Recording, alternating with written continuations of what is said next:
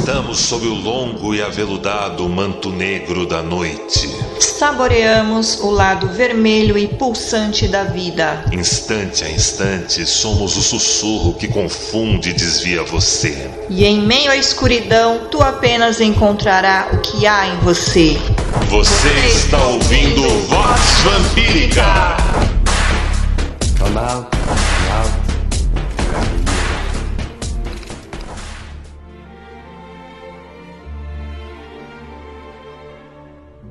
Filhos e filhas do selvagem jardim. Ah, meus nobres amigos e amigas, quando nosso assunto é o mistério do voo noturno, o sonho lúcido, ou ainda a jornada astral, a viagem astral, saibam que a melhor alegoria para os primeiros passos combinam com a experiência de escalar uma montanha, seja através de uma via espiralada ou ainda tortuosa ao redor dessa montanha enquanto vai subindo gradativamente, ou mesmo cravando as garras na rocha indo para cima. Dependendo da altura, do esforço e das nossas condições, vemos a paisagem das alturas vertiginosas e estranhas que alcançamos. E reparem que eu friso muito essa questão da vertigem e do estranhamento para vocês. E percebemos quão distante e inalcançáveis são os tais polos que tantos alegam conhecerem tão bem, sem sequer ainda terem alcançado a sua própria montanha, sendo sempre repelidos e tendo seu acesso sempre barrado por três feras. Enfim, a alegoria dessa escalada e dessa montanha educam alguns para voarem através da escuridão, que nada mais é do que horizonte para os mais hábeis já para os fracos e mansos, deixamos a horizontalidade pantanosa, aquela visão que só lhes ensinam e deixam ir até onde outros permit lhes permitem ir.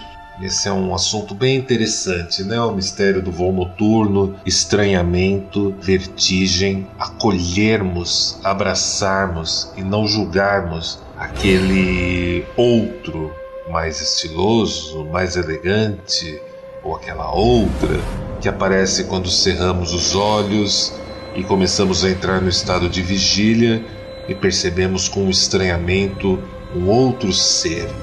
Esse estranhamento, essa vertigem, bem como um certo sonambulismo alegórico, são muito interessantes nessa questão desse foco que se vai se formando enquanto estamos na vigília e começamos a experimentar um pouco mais as marés, os fluxos e os refluxos do outro lado. Todo vampiro, toda vampira sabe que o sangue flui para onde e quando você enxerga claramente. É para onde ele segue. E o poder desse fluir e desse fluxo são primervos indispensáveis e algo deveria se permitir ser deixar ser afetado e afetar, mas isso nos desloca diretamente para o campo dos afetos, da emoção e de um tom inerentemente venusiano, contraria aquela formalidade, aquela mensuração mais mercurial, como postulariam os nossos amigos cabalistas herméticos. Quando a gente fala na razão a razão ela tem um jeito muito peculiar de modelar a carne. Quem ouve o Vox Vampírica já esse ano já nos ouviu falar sobre pensador e comprovador, não é mesmo, meu amor? Certeza. Exatamente. E não, hoje não estamos dando espaço para a razão. Não, não, não, meus nobres amigos e amigas, estamos bem distante da razão, como na forma de um Satã, como Deus da razão, conforme postularia o romancista Joris Ruidman, que escreveu sobre as missas negras no século anterior, ou ainda o Flanir Vampirique, Charles Baudelaire e suas Lelitanie de Satã. Não, não, meus amigos e amigas. Hoje procuramos algo mais algo com uma maior vertigem e aquele estranhamento e nossa por nossa capacidade de de nos deixarmos ser afetados, mas também afetar, quando provamos do mistério do voo noturno. Amada? Saudações, ouvintes da Vox Vampírica. Qual não seria a experiência derradeira do espírito da falta, da ausência ou ainda da fome de alma e a sede de espírito, senão quando estamos diante de todo o turbilhão oceânico e em meio à tormenta e só vislumbrando ondas gigantescas da nossa própria patos? Qual não é a cegueira e o imediatismo avassalador que nos leva a negar tudo mais? Tamanha angústia é como um sentimento de invasão e até de possessão para os menos aptos e menos preparados. Só resta a negação e a deletéria perda de foco e o turvamento da visão e da presença até tudo mais escurecer. Uns ainda acordam naufragados nas praias, outros não acordam mais. Estaremos falando de morrer ou apenas de se esconder de si até o ego retornar o conformismo, certezas absolutas e convicções, porque viver algo desta magnitude deixa marcas indeléveis em quem passou por isso, não é mesmo? Ser engolido pela própria angústia neste sentido, muito mais vasto, só atesta o despreparo, não importa a régua de medida utilizada. Cruzar o oceano ou o véu de Paroquet rumo ao outro lado do véu sempre foi para os aptos e preparados. Tanto que até por isso que para as massas é muito mais confortável se privar do eterno e do ultimal supremo. Quem já não veio até nós apenas atrás de uma ferramentinha ou algo para se justificar e negociar consigo para parecer simplesmente mais inteligente ou mais notável? Kierkegaard, adorável filósofo,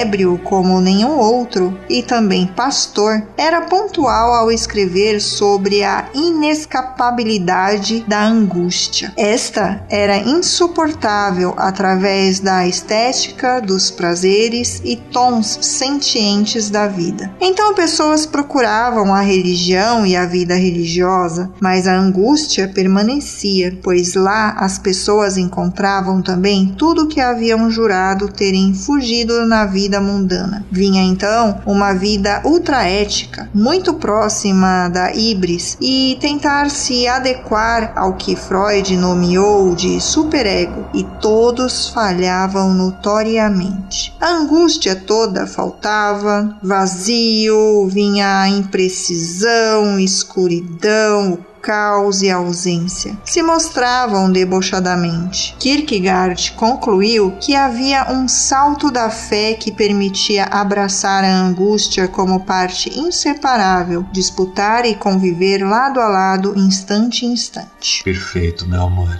Perfeito. Pois é, o salto da fé de Kierkegaard é um tema interessantíssimo e muito, muito próximo de quando nos jogamos no, nas marés noturnas, através dos sonhos lúcidos não apenas aqueles quando nos deitamos para dormir ou tirarmos um cochilo, não é mesmo? Até porque já ensinamos no início desse arco um exercício para você trabalhar o sonho lúcido e estamos recebendo bastante respostas dos seus resultados e como isso tem influenciado positivamente a vida de muitos dos nossos ouvintes. Isso nos deixa muito contentes. Eu acredito que agora vamos escutar um pouco de música. Hoje temos um especial especial de bandas e projetos de synthwave e new retrowave e vamos começar puxando esse especial com a banda Midnight Danger do meu amigo Chris Young.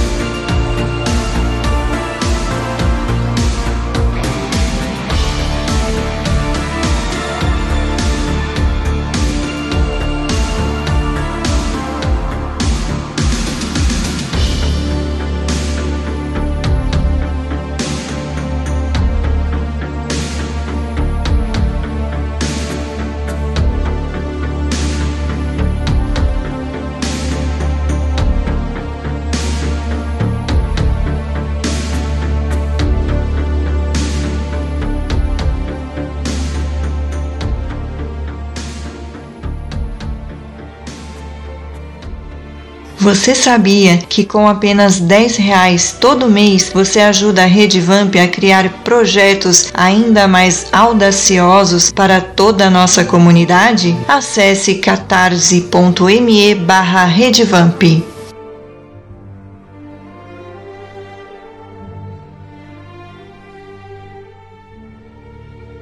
Vox Vampírica. Nossa, primeiro bloco a gente já começou diretamente no assunto. Mas muito prazer, eu sou Lord A. Eu sou a Chendra. Nós estamos aqui transmitindo para vocês diretamente da Vamp Tower, do nosso estúdio que está ficando cada vez melhor.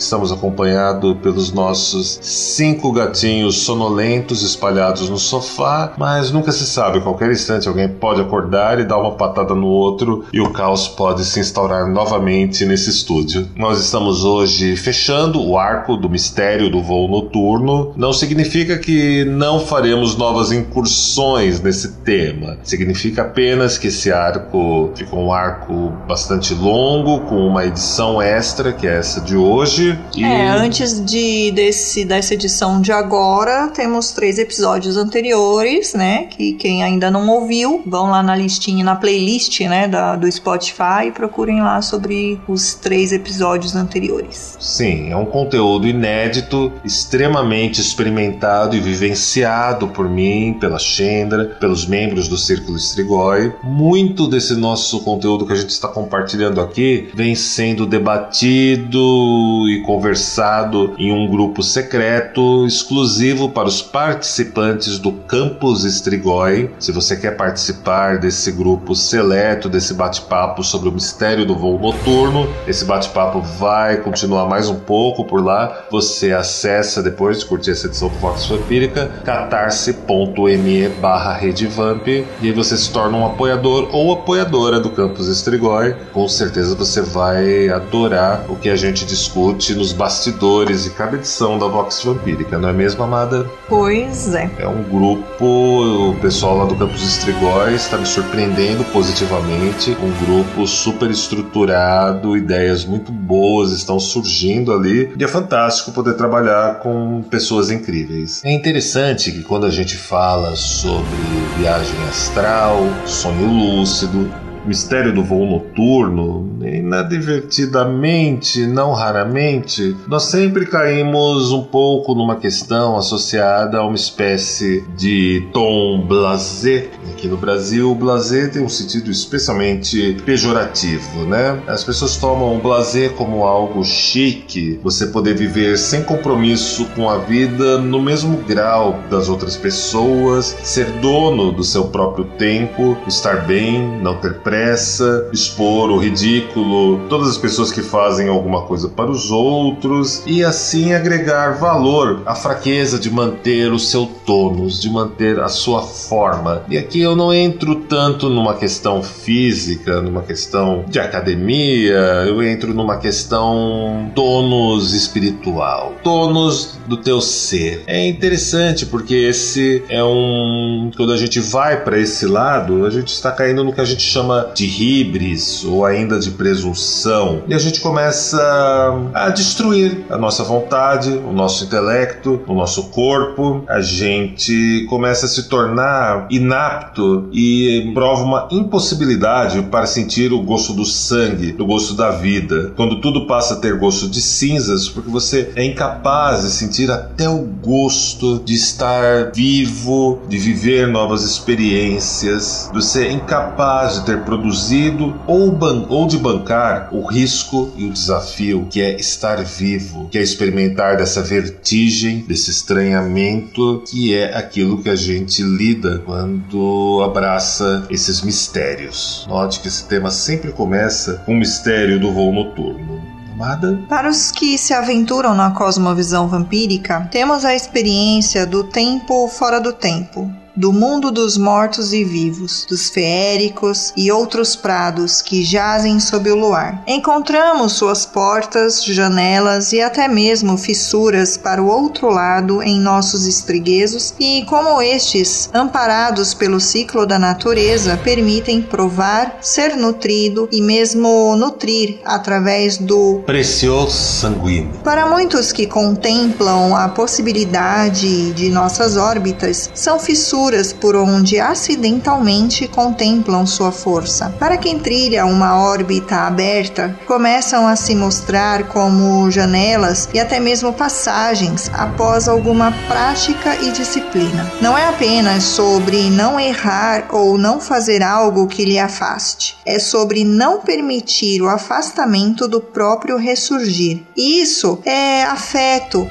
é se afetar não é técnica nem ferramentaria. É mais sobre o que banimos quando invocamos, é sobre o que esquecemos quando realizamos um dos nossos aspectos e do que recordamos para rumarmos a outro aspecto. Fala mais disso, amado. Sempre que nós banimos algo, invocamos outra coisa. E sempre que invocamos outra coisa, ou seja, trazemos para dentro, expelimos aquele outro algo. Quem vem com essa ideia é o Jean Fries na obra Mágica Visual da Penumbra Livros, que eu aprecio bastante e encorajo a leitura dessa obra. A gente, quando fala de ressurgir, a gente fala desse contato com o nosso eu feral, desse estranhamento, dessa vertigem de quando estamos no estado de vigília e juramos que estamos começando a ver uma realidade com um outro olhar ou como se estivéssemos até mesmo nos tornando outro ser, outra pessoa. Isso é perfeitamente convergente para todos nós que trilhamos os caminhos da cosmovisão vampírica. E um ponto, um ponto interessante quando você fala, né, amada, do precioso sanguine, sangue precioso, o elixir rubeus, ele vem, ele provém, uma das sensações que você sabe que você está provando desse precioso sanguine é que você é confiante, você arrisca, você aposta, você investe, ou seja, você corre riscos, sabendo que você não vai perder aquilo que você vem a ser de verdade, que você talvez deixe de lado esqueça aquilo que você acha que é, mas o que você realmente carrega, aquilo que transborda de você, você não precisa procurar, você não precisa projetar, você não precisa fazer um tipo, aquilo vem para você e você se torna aquilo. Esse é um dos pontos mais interessantes de tudo isso.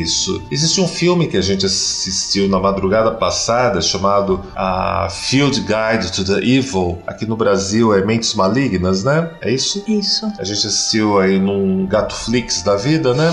e é um filme interessantíssimo, é uma antologia de histórias de terror de vários países pouco usuais, contando histórias de terror e folclóricas. É, são e mini curta, né? Tem um especial deles que é o que aconteceu com Panagas o Pagão, que além de mencionar os Calicantes Roy, gregos, eles falam sobre os feéricos num tom, naquele tom de quando você começa a experimentar o mistério do voo noturno na sua potência mais refinada, mais elevada, você começa a esquecer o ego, o eu, eu, eu, e começa a experimentar uma face mais feral, mais selvagem e mais natural sua, passa bastante distante da hibris, da presunção e outras coisas. Vamos com mais um bloco musical hoje com muito synthwave, retrowave, ou melhor, new retrowave para vocês.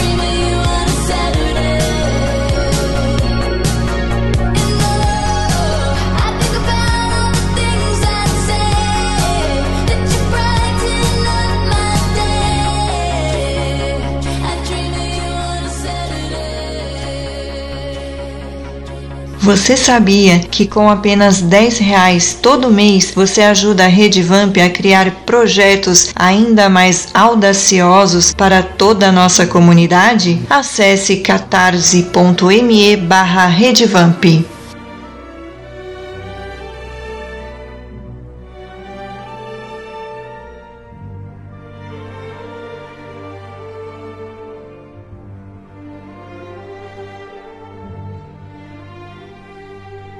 Você está ouvindo Vox Vampírica.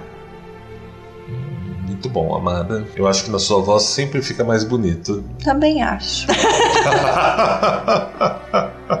e hoje estamos fechando o arco do mistério do voo noturno, dos sonhos lúcidos e da viagem astral. Foi um arco que se prolongou até um pouco mais que o esperado. Vocês né, estão gostando dele porque recebemos muitos e-mails, muitas mensagens. Temos um grupo fechado de conversa sobre esse tema para os apoiadores e apoiadoras do Campus Estrigói. E está sendo sensacional.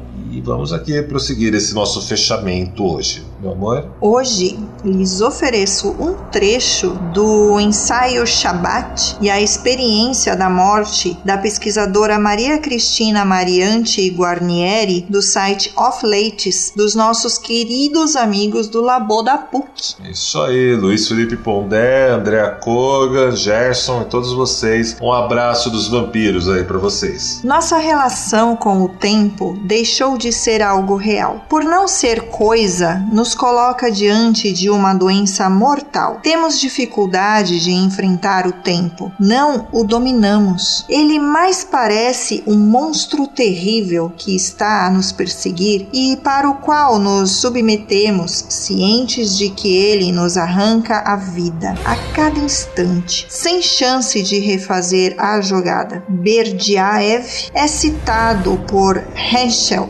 aqui para lembrar a doença mortal que é olhar o tempo face a face, um temor que nos remete a Kierkegaard, visto que ambos já falavam dessa doença mortal, pois perdemos o domínio do tempo porque deixamos de experimentar o que é eterno no tempo. A doença mortal é o desespero de nossa condição, de não conseguirmos deixar de ser o que somos, somando a nostalgia energia daquilo que realmente somos.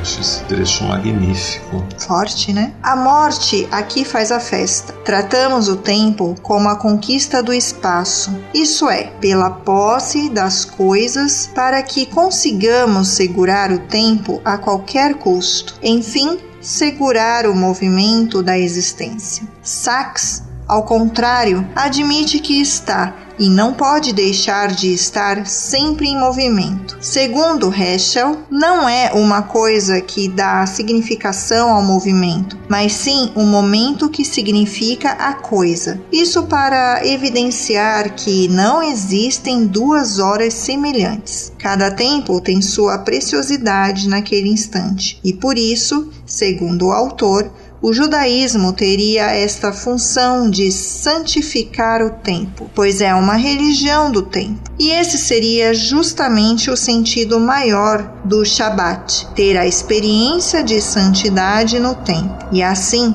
como cada instante difere de outro instante, também não existem duas vidas semelhantes. Cada vida é uma vida única, nascida neste momento, exclusiva e infinitamente preciosa. O ser humano, em sua singularidade, é tomado a partir da ideia de milagre e mistério, onde toda a existência é uma dádiva e uma dívida, pois é nesta consistência, segundo Heschel, que percebemos que algo é exigido de nós. Somos exigidos a admirar, a respeitar, a pensar e a viver de um modo que seja compatível com a grandeza e o mistério da vida. Quando eliminamos o eterno da nossa visão de mundo, o tempo se torna um monstro devorador. E onde reencontramos o eterno, o selvagem, o feral, o fluir, o fluxo,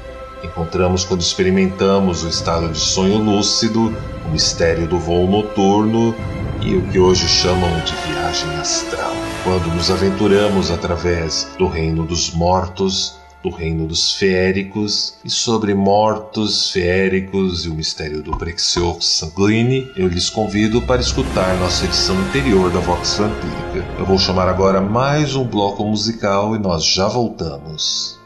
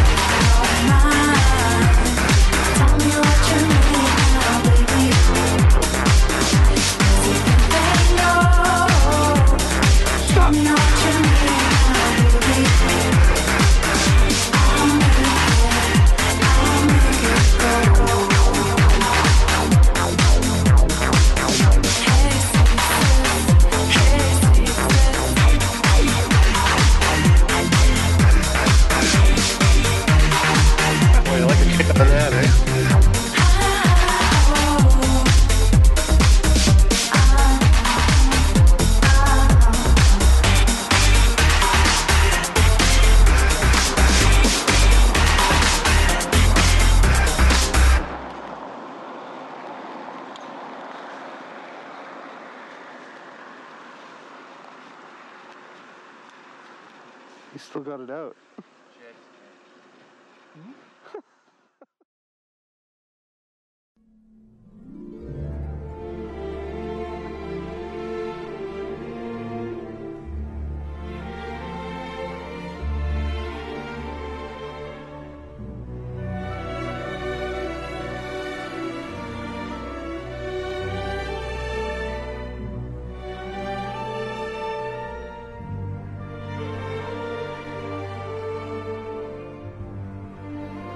Você está ouvindo o Vox Vampírica. Adoro quando isso fica na sua voz. Bem, nobres amigos, minhas nobres amigas, vamos chegando nesse bloco final que pode se arrastar pouquinho mais do que o tempo convencional de um bloco da Vox Vampírica. Mas antes disso, convido todos vocês para nesse sábado, 25 de abril, se reunirem a mim, minha amada Chendra Sahasra, todos os nossos apoiadores, apoiadoras do Campus Estrigói, todas as pessoas maravilhosas e fantásticas de todos os cantos do Brasil na nova edição, a terceira edição da Fantasy Festa Online. Os convites já estão disponíveis acessando redevamp.com. Receberemos novamente o DJ internacional Maven Lore de New Orleans, produtor das festas Bad Things Nation, das Machine. Vamos ter surpresas exclusivas especiais convidados internacionais que incluem músicos de muitas bandas que vocês curtem aqui da Vox Vampírica, escritores, escritoras. Meu nobre irmão, Dr. Thomas Carlson, estará com a gente de novo, desafiando o fuso horário sueco para bater um papo com seus leitores e leitoras, porque aqui, quando aqui é uma da manhã, lá na Suécia é basicamente cinco da manhã, não é mesmo? É, a gente estava encerrando o evento anterior e ele tava chegando de pijama, de caneca, com, tomando café da manhã. Hey, guys! então venham, venham ver Thomas Carlson como vocês nunca viram antes. Foi muito legal. e bem, vamos agora para essa nossa conclusão desse arco do mistério do voo noturno quanto falhamos ao contemplar o mistério do voo noturno e a experiência do eterno enquanto voamos, aqui normalmente falaríamos sobre se jogar na falta, no vazio, na escuridão, no caos e sair voando, ao menos havendo asas fortes, né? Rumo a um horizonte que sempre está além do só, até onde queremos ver ou de ir só até onde sabemos por conveniência. Isso, isso é coisa para os fracos, para os mansos. E oramos pelos fracos, rezamos pelos mansos, né? Realmente. Muitos travam nesse ponto por condicionamentos ou porque lhes parece não natural e não vivo dar aquele próximo passo adiante, né? Sim, mas estamos mortos para o mundo das conveniências e vivos para o selvagem jardim. Você se expõe à possibilidade de ser julgado e temer perder algo ou alguém se o fizer. Escutamos tanto isso, não é mesmo, amado? Certamente. É uma desculpa perfeita para não encarar que a falta, a perda, o vazio, o caos e a escuridão, ou simplesmente o novo, só dependerá de como vai encarar e da confiança da própria habilidade para fechar a conta pelo preço da liberdade. E todo vamp no cerne sabe disso. Exato, você pode sentir preguiça, você pode sentir cansaço, mas no teu cerne você sabe disso. Você já experimentou isso. Não é o Lord A que está te dizendo isso. São outros muito mais antigos que já estão aí te mostrando isso na sua vida há muito tempo. Presta atenção. E este preço só pode ser pago trilhando seu próprio universo. A lei da noite, da era do ouro e das estruturas não são e nunca serão as mesmas leis do dia. Jamais. Não são e nunca serão as mesmas leis do dia. Jamais. Ficar apegado demais à própria pele acaba dando nisso. Tudo se torna apenas meios para gratificações imediatas e efêmeras sejam por paranoia ou pequenas tiranias. É negociar e dialogar com o próprio eu, eu, eu, eu e fazer acordinhos ou pactos que, como os míticos pactos com o diabo, sempre nos jogam na mesma situação que não aguentamos mais, mas não fazemos o sacrifício necessário para tomar as rédeas e seguir outro rumo. A única diferença disso é que no pacto com o diabo, este é inevitavelmente mais velho, mais sábio do que você, caro doutor Fausto. Exatamente. A principal virtude do diabo é que ele é antigo muito mais antigo que você. Não são os poderes, é essa sabedoria que vem da experiência acumulada.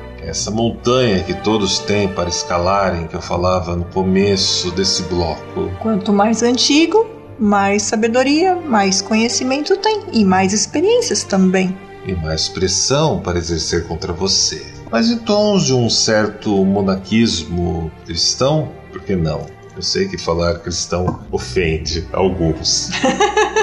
Mas em tons desse monaquismo cristão, das tentações de Santo Antão, dos padres do deserto, que eram aqueles que iam buscar os lugares ermos para encontrar a verdadeira face do demônio, a verdadeira face do mal, que em uns termos modernos podemos dizer que é o próprio ego, o eu, eu, eu. Temos aí a subida da montanha desse eixo vertical, nos livrando dos eternos fluxos e refluxos e contrastes e polos opostos de fanatismos inenarráveis e incomensuráveis, e se você duvida que esses polos opostos distantes existem, basta assistir um noticiário ou passar alguns instantes em uma rede social. Geralmente, esses impedimentos são sociais. Ocupamos o tempo com tantas substâncias tóxicas e tantos instrumentos de tortura que, ao invés de libido, temos ansiedade descontrolada, sempre dando com a cara no muro. Nihilismo, como como mero ceticismo da carne é para quem está no jardim da infância, inexistindo a visão de um ciclo, de uma espiral ou uma via tortuosa, sempre cairemos no lugar que não aguentamos mais. Só trocamos as máscaras dos algozes. É preciso um certo estranhamento, principalmente se esta é uma espiritualidade que espreita e caça. Logo, o mundo anda com o caçador ou a caçadora, meus nobres amigos e amigas. Exato. Eu vou chamar um bloco musical porque vocês estão com muita coisa aí para refletirem e a gente vai colocar agora um bloco extra nessa edição. Vamos aí com mais Synthwave, New Retrowave para vocês.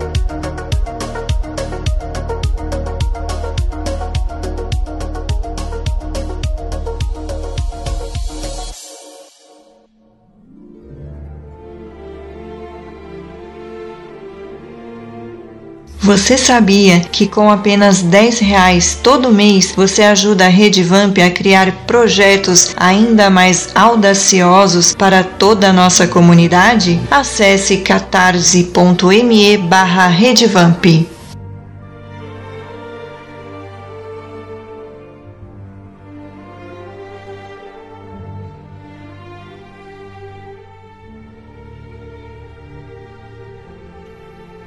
Vox Vampírica. Bloco extra especialmente para vocês nesse fechamento do arco do mistério do voo noturno, sonho lúcido e viagem astral. Porque vocês merecem e porque esse arco realmente rendeu.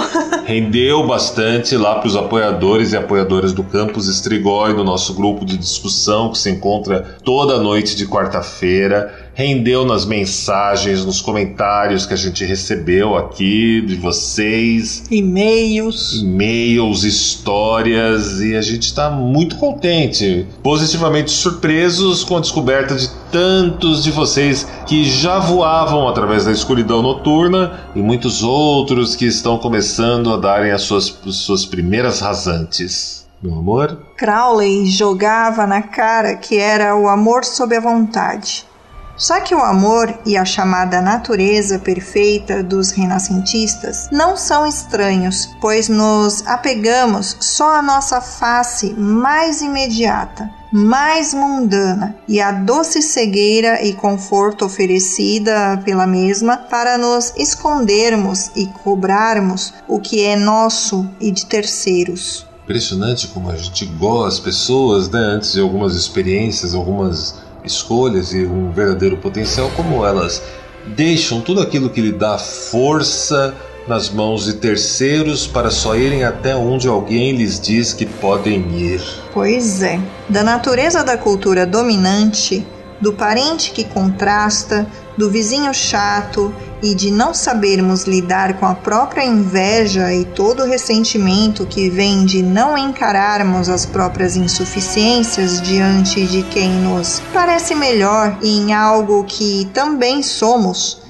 vivemos ou praticamos. Insuficiência, falta, ausência e o que mais nos esvazia e empobrece espiritualmente. Deus ou o dragão se enamoram pelo incerto, pelo perdido, pela falta e o vazio, até por isso que são mais experienciados por quem percebe e espreita tais prados do que por quem nega a realidade dos mesmos. E olha, eu vou frisar um ponto importante. Não me importa se foi Tiamat, poderosa criatrix suméria ou Jeová dos hebreus, Eurínome e tantos outros. Todos tiraram o humano do nada. Exato. Vocês, eu, você, você, todos vocês, para qualquer espiritualidade ou melhor, para muitas mitologias, né, sérias, toda uma toda a humanidade foi tirada da falta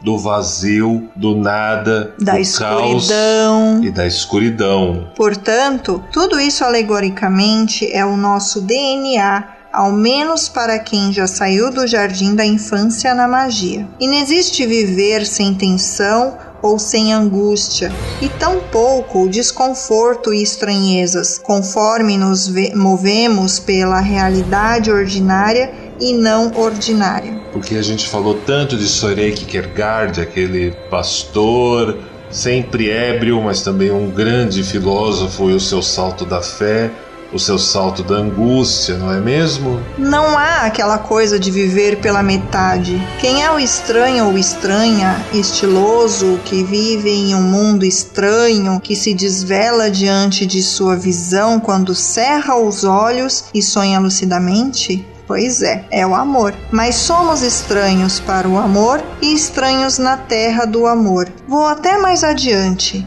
Só o contemplamos durante a experiência do tempo fora do tempo, mistério do voo noturno até o limiar além do grande rio, vasto como um oceano. Para os acadêmicos, é o processo estático É o que experimentamos nos estriguezos, ou ainda o que vivemos ao provarmos do estado de vigília, pagarmos a moeda do barqueiro que é abandonar o eu, eu, eu, eu e abraçarmos nosso aspecto e faces em graus mais refinados, distantes da pele, que ainda assim reverberam nela e através dela. Afinal, o anjo da morte ainda não nos levou. Enquanto vamps, morremos para o mundo das aparências e vivemos para o selvagem jardim. Ao adentrarmos os prados saturninos de que falamos, estamos mortos e ainda vivos ao mesmo tempo. E aqui a gente fala sobre a experiência do cume,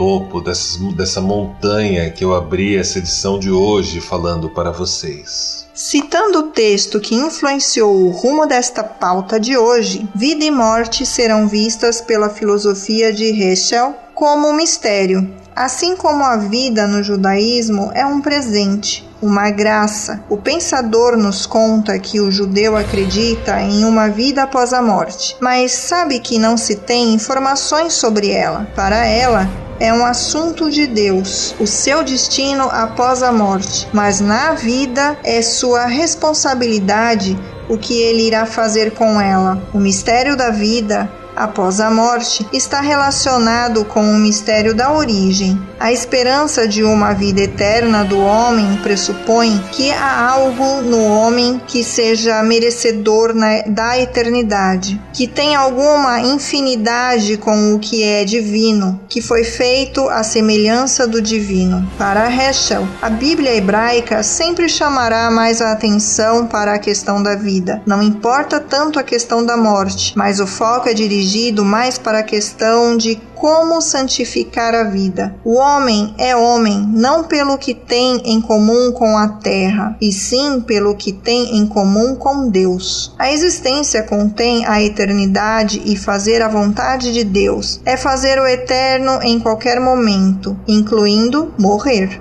Tal como ser é obedecer ao Criador, então morrer é voltar à origem. A vida após a morte é considerada por Heschel como uma reunião e, portanto, toda a vida é um preparo para este encontro. O sentido da morte está no retorno, independentemente se o retorno está a uma continuação da percepção individual ou em sua fusão com um todo maior. Do ensaio Shabat e a experiência da Morte, da pesquisadora Maria Cristina Mariante Guarnieri, do site Off Leites, dos nossos amigos do Labo da PUC. Magnífico, né? Isso que assim, eu só selecionei alguns trechos. O artigo no original, trazendo os trechos do Heschel e de um, de um outro de um outro cronista que ele menciona, é verdadeiramente uma obra de arte, um texto muito bom um texto muito bonito e essas voltas, né? Quando você percebe o eterno, você percebe a espiral, a via tortuosa.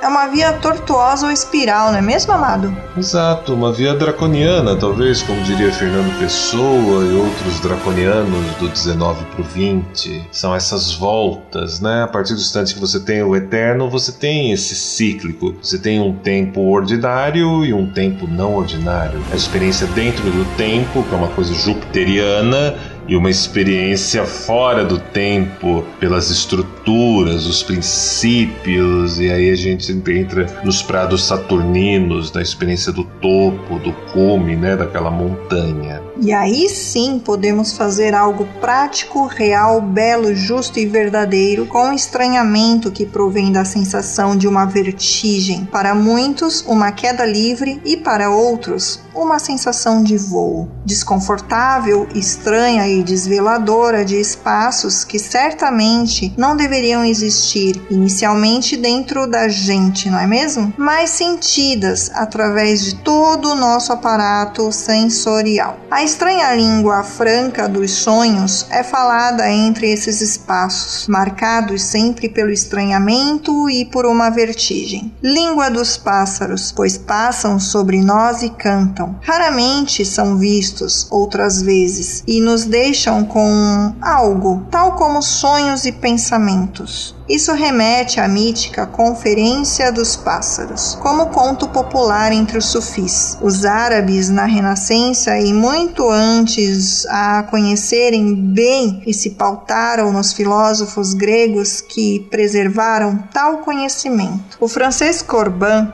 o nomeou como Mundus Imaginalis, terra incógnita, imaginária, e para nós é o estranho istmo a ser atravessado que nos leva ao nosso continente e pátria. Na próxima semana vamos falar de Immanuel Swedenborg e seu trato com o voo noturno. Sim, sim, grande onironauta da Suécia, contemporâneo de William Blake da Inglaterra. Vai ser uma pauta fantástica e um novo arco que se inicia com exclusividade na Vox Vampírica para todos vocês. Hashtag será de estourar a tampa do caixão. E é isso, meus nobres amigos, amigas. Nos vemos na próxima semana. Portanto, até lá, Até, lá e até lá!